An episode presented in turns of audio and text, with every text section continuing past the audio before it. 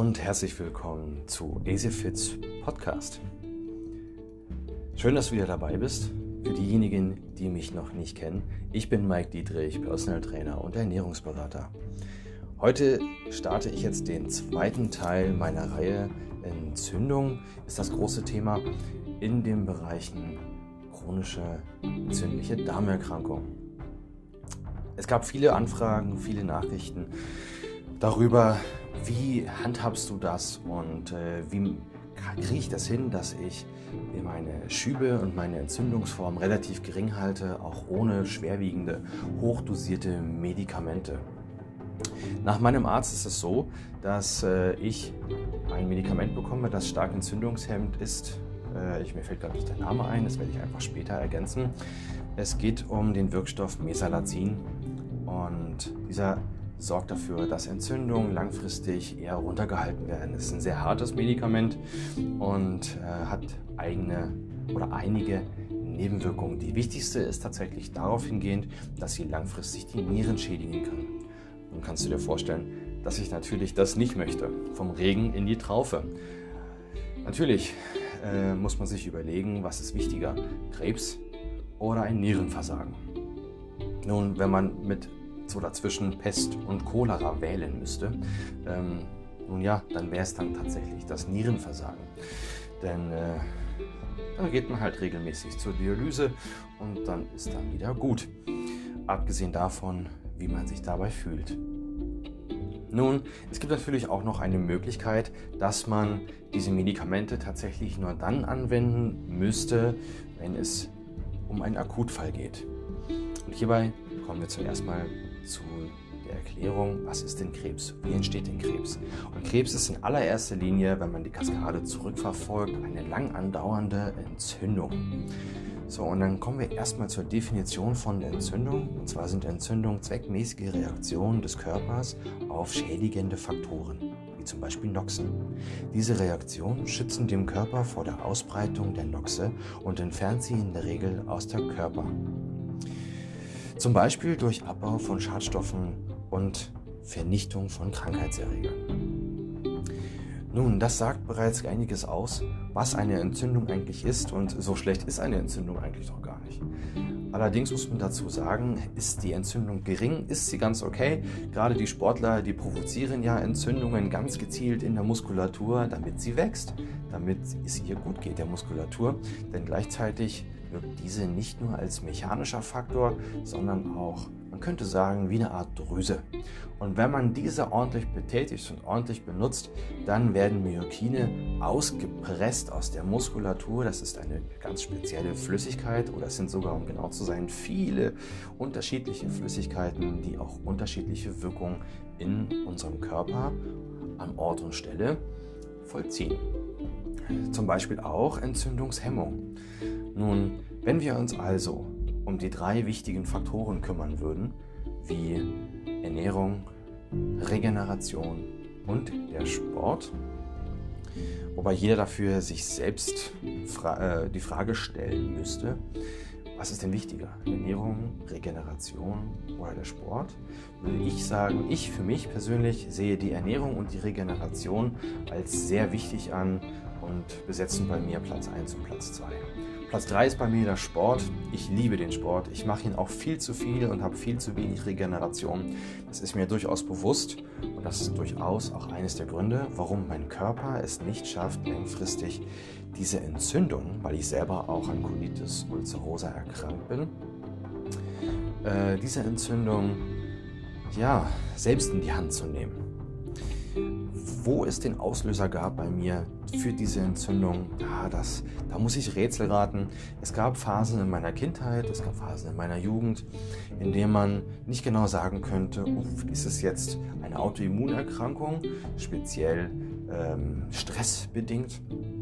Und der Körper reagiert auf seine Zellen als ein Invasionsfaktor, als ein Fremdkörper und möchte sie eigentlich loswerden. Ähm, man sagt ja, dass äh, der, die Basis der Colitis oder gibt es vielleicht auch andere Ursachen, wie zum Beispiel Gewebstrümmer oder die Zerstörung von Gewebe. Es kann natürlich sein, dass ähm, späterem Verlauf, wenn man in die Pubertät kommt und vielleicht sogar feststellt, man interessiert sich nicht für das Gegengeschlecht, dann äh, kann es durchaus auch mal durch äh, unachtsame Handlungen dazu kommen, dass es vielleicht zu Gewebsverletzungen kommt. Und wenn das immer wieder passiert, entstehen leichte Vernarbungen, was ja eine Reaktion auf eine Entzündung sein kann. Und so kann sich das im Laufe der Zeit fortführen, bis diese Verletzungen so oft entstanden sind, so lange vorgetreten sind, dass man da einfach langfristig Probleme mitbekommt. Fremdkörper, Gewebstrümmer, ja, das kann auch woanders herkommen. Das kann zum Beispiel auch sein, dass in der Ernährung vielleicht Stoffe enthalten sind, gerade in den maschinell, bei den industriell hergestellten Lebensmitteln äh, findet man hin und wieder mal äh, Fremdkörper, woher man nicht weiß, woraus sie bestehen. Äh, klassisches Beispiel waren da eine ganz spezielle Art von äh, Frühstücksflocken, Zinni-Minis und was es nicht alles gibt, äh, Schokotresor, all solche Geschichten. Da habe ich hin und wieder öfter mal Fremdkörper entdeckt, die weder essbar aussahen, noch äh, wo man glauben könnte, dass sie gesund wären. Ja, genau, dann kommen wir mal zum nächsten Punkt. Das sind die Krankheitserreger, zum Beispiel Bakterien, Viren und Pilze. Nun, äh, es gibt einige Viren, einige, wie ich es gerade schon aufgezählt habe, Invasoren, die über die Ernährung eindringen können und dafür sorgen können, dass diese Entzündungen vonstatten gehen. Ähm, nun ja, wie wir bereits wissen in der Definition, was eine Entzündung ist, zeigt sich dann dementsprechend auch, dass der Körper sie eigentlich loswerden will. Daher entsteht diese Entzündungsreaktion. Gut, also es gibt eine ganze Menge von diesen Invasoren, die jetzt hier aufzuzählen, würde tatsächlich den Rahmen sprengen. Man geht davon aus, dass vielleicht sogar der Epstein-Barr-Virus einer der Hauptursachen darstellen könnte. Dieser Epstein-Barr-Virus, man nennt ihn auch die, die Kusskrankheit, passiert meistens in der Pubertät. Man testet sich aus mit entweder gleichem oder ähm, Gegengeschlecht und äh, erfährt dann einfach im Laufe der Zeit, wenn man Pech hat, ähm, die Kontaminierung mit diesem Virus. Man kennt ihn auch als pfeifisches Drüsenfieber und ähm, man geht mittlerweile davon aus, dass sich dieser auch in den Darm setzen kann. Gut. Dort im Darm wir wissen, Entzündung macht der Körper, um es eigentlich loszuwerden.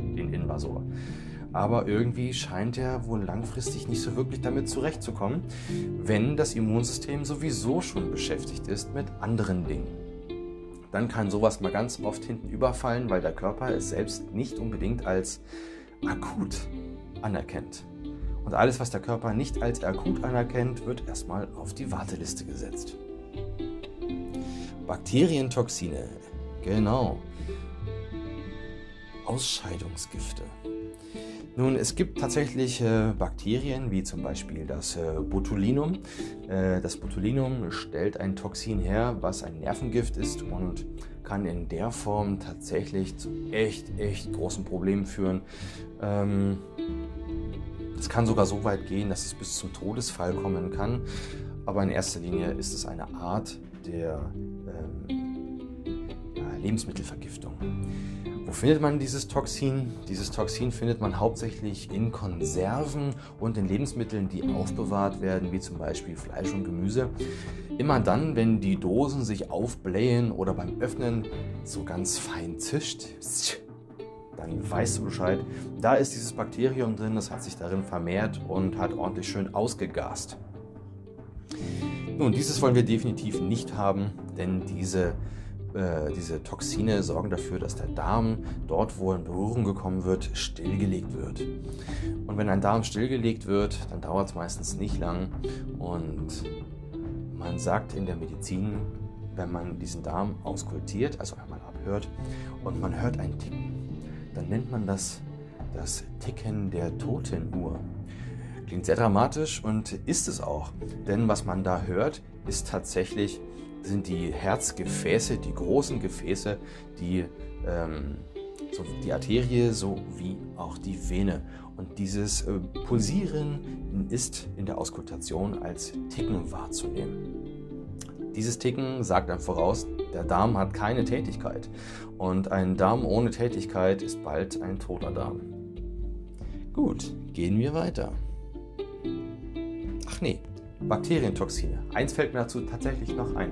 Weniger Bakterium äh, als ein Eiweißtoxin, und zwar das Gluten. Gluten ist ja auch äh, bekannt eigentlich. Und wie könnte man dazu sagen, äh, wenn dieses Gluten unreif verarbeitet wird und auch dementsprechend konsumiert wird, liegt das tatsächlich rum und bei der Verdauung entstehen Toxine, Gifte, ähnlich wie dem Botulinum, ein Nervengift. Und das bedeutet auch dort hier wieder die Stilllegung eines Darmabschnitts mit Kontakt dieses Toxins. Bei dem allerdings ist es weit nicht so sehr gefährlich wie bei dem Botulinum als Beispiel, denn irgendwann hört dieses Gift auch auf zu wirken und der Darm fängt seine Tätigkeit wieder an. Was kann passieren schlimmstenfalls bei, dem, ähm, bei der Unverträglichkeit von Gluten? Nun, äh, das geringste sind wahrscheinlich das äh, Einlagern des Speisebereichs in diesen Örtlichkeiten und wird dann einfach weiter ausgasen. Die Folge wären geblähter Bauch, Völlegefühl und ja, Flatulenzen. Gehen wir weiter. Fremdkörper. Nun, Fremdkörper hatten wir ja oben schon einigermaßen angesprochen. Ähm, oder weiter vorn, um genau zu sein. Da würde ich jetzt weiter nicht mehr viel zu erzählen. Ich meine noch aus meiner Jugend äh, die Filme gesehen zu haben von Jackass. Der eine oder andere kennt sie vielleicht noch. Darunter gab es die Szene, wie sich einer der ja, ist das eigentlich ein Athlet oder ist das eigentlich ein Schauspieler? Ich würde sagen, das ist ein Stuntman und Schauspieler. Und ich weiß mich noch zu erinnern, dass dieser doch ein Matchbox, ich glaube, das heißt Matchbox, in ein Kondom verpackte und sich äh, dementsprechend für die Kamera, für die Zuschauer einführte. Ähm, nachdem er diese doch tatsächlich nicht mehr wieder herausbekommen äh, hat und der Besuch beim Arzt anstand, wäre das tatsächlich so ein Beispiel. Ähm, damals war es witzig, heute einfach nur dumm. Nun ja, jeder wie es braucht. Äh, Fremdkörper nicht zu spaßen mit, vor allem wenn sie scharfkantig sind. Und da sind wir auch schon bei den ganz kleinen Erdenbewohnern. Äh, die ganz kleinen Erdenbewohner, die haben oftmals das Problem, dass sie alles in den Mund nehmen wollen. Ich sehe es, oder ich habe es gesehen bei meinen Kindern. Ähm, alles ist interessant und muss erstmal ganz gründlich mit der Zunge im Mund ertastet werden. Wenn da mal was reinfällt, was scharfkantig ist, wird es echt gefährlich. Und ähm, je nachdem, wie groß, wie flach und ja, wie auch immer das Ding geformt ist, kann es im besten Falle einfach durchrutschen. Aber was da wieder an diesen Gegenständen für Bakterien und Viren drangeheftet sind, kann, wenn man Pech hat, äh, wieder Probleme verursachen. Chemikalien. Ich glaube, dazu braucht man nicht wirklich viel zu sagen. Ich weiß noch äh, einiges an Bro Science, wenn man mal Verstopfung hat und dergleichen. Was macht man denn da, um seinen Leidensdruck loszuwerden, im wahrsten Sinne des Wortes? Gab es da einige Meinungen, äh, Hausmittelchen, ähm, die wohl früher laut Aussagen dieser Menschen benutzt wurden, um zum Beispiel Geburten einzuleiten hatte ich doch tatsächlich mal gehört, dass man mit Seifen ähm, die Darmschleimhaut reizen kann. Ja, wie bescheuert ist das bitte? Mal ein kleiner Kommentar von mir. Und diese Reizung dafür benutzt, dass einfach mehr Flüssigkeit in den Darm sezerniert wird und ausgeschieden wird und ja, somit dass der Leidensgegenstand besser durchflutscht. Nun ja, reichlich blöde, aber es gibt diese Bro-Science-Geschichten und äh, allein schon deswegen ist es mir ein Anliegen, das alles ein bisschen aufzuklären. So, ich gucke mal auf die Uhr. Tatsächlich, eine Viertelstunde haben wir gleich geschafft. Ähm, ich merke schon, das ist ein sehr großes Thema. Das werde ich, denke ich, nochmal weiter aufteilen. So, und jetzt kommen wir zu dem Thema, was die Colitis eigentlich tatsächlich ist oder auch der Morbus Crohn. Und zwar körpereigenes Gewebe, das als Autoaggressor wirkt. Nun, Da sind wir bei den Autoimmunerkrankungen. Der Körper glaubt einfach, dass der Darm ein Fremdkörper ist. Oder die Darmzellen. Dass die Fremdkörper sind und der Körper, unser eigener, möchte diese eigentlich gar nicht haben. Das ist natürlich echt dramatisch, denn da hilft tatsächlich am Ende eine ganzheitliche Geschichte. Muss vieles angepasst werden. Die Ernährung, der Sport, die Regeneration und ganz, ganz wichtig, Stressmanagement. Ja, ja, man kann ganz schnell sagen, Mensch, schieb doch nicht so Stress, keep calm, ne? alles solche Geschichten. Aber am Ende steht dann doch da, dass man irgendwie mit dem Leidensdruck zurechtkommen muss. Da gibt es einige Möglichkeiten, Yoga, Meditation und dergleichen. Ich glaube immer noch, dass das eines der besten Möglichkeiten ist, langfristig mit der Einstellung heranzugehen, dass ein Problem kein Problem darstellt, sondern Pro das Problem eines Problems ist die Einstellung zu diesem Problem. So viel zu einem Filmzitat. Und ja, ich denke, ich mache hier mal einen Cut, weil äh, alles über 20 Minuten ist mir, glaube ich, auch zu lang. Ist auch gar nicht mein Anliegen. Das will ich gar nicht. Vielleicht noch ganz kurz ein Thema oder ich schiebe es auf, ich weiß es noch nicht, ich lasse es mal verlauten. Äh, Entzündungssymptome. Woran erkennt man eigentlich, ob man eine Entzündung hat? Nun, im Darm ist es sehr schwierig, weil wir dort wenig Empfinden haben. Es gibt einige Menschen, die haben wesentlich mehr Sinneszellen im Darm, die merken das durchaus. Und das sind meistens auch die Menschen, die klinisch gesund sind. Aber ja, da drückt es und zwickt es innen drin. Man weiß nicht so genau, was ist. Und dann muss doch was sein. Und diese Menschen haben einfach mehr Sinneszellen in diesem Bereich. Ähnliches ist mir passiert, als ich mal eine Untersuchung hatte, eine Koloskopie. Äh, dann wurde eine Gewebeprobe entnommen und ähm, der Arzt hat wohl gesehen, dass ich etwas aufgeregt war, weil das doch ein bisschen größer zu sein schien. Und er sagte zu mir, oh ja, das wird nur ein bisschen ziehen, weil das Gewebe im Gesamten gezogen wird. Aber am Ende hat es dann doch gezwickt. Und dann meinte der Arzt nur ganz salopp, oh, da war wohl doch ein Sinnesnerv da.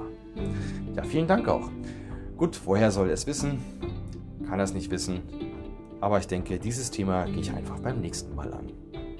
Ich wünsche euch noch, weil bei mir gerade Wochenende ist und Sonntag, ich wünsche euch noch einen wunderbaren Sonntagnachmittag. Und demnächst geht es weiter mit den Entzündungssymptomen und vielleicht mache ich sogar auch noch im Anschluss die Reaktion im Entzündungsgebiet, also auf chemischer Ebene und ja, allgemein physikalischer Ebene. Bis dahin wünsche ich euch noch einen wunderbaren Tag. Genießt die Zeit, die ihr habt mit euren Lieben. Zeit ist das kostbarste Gut.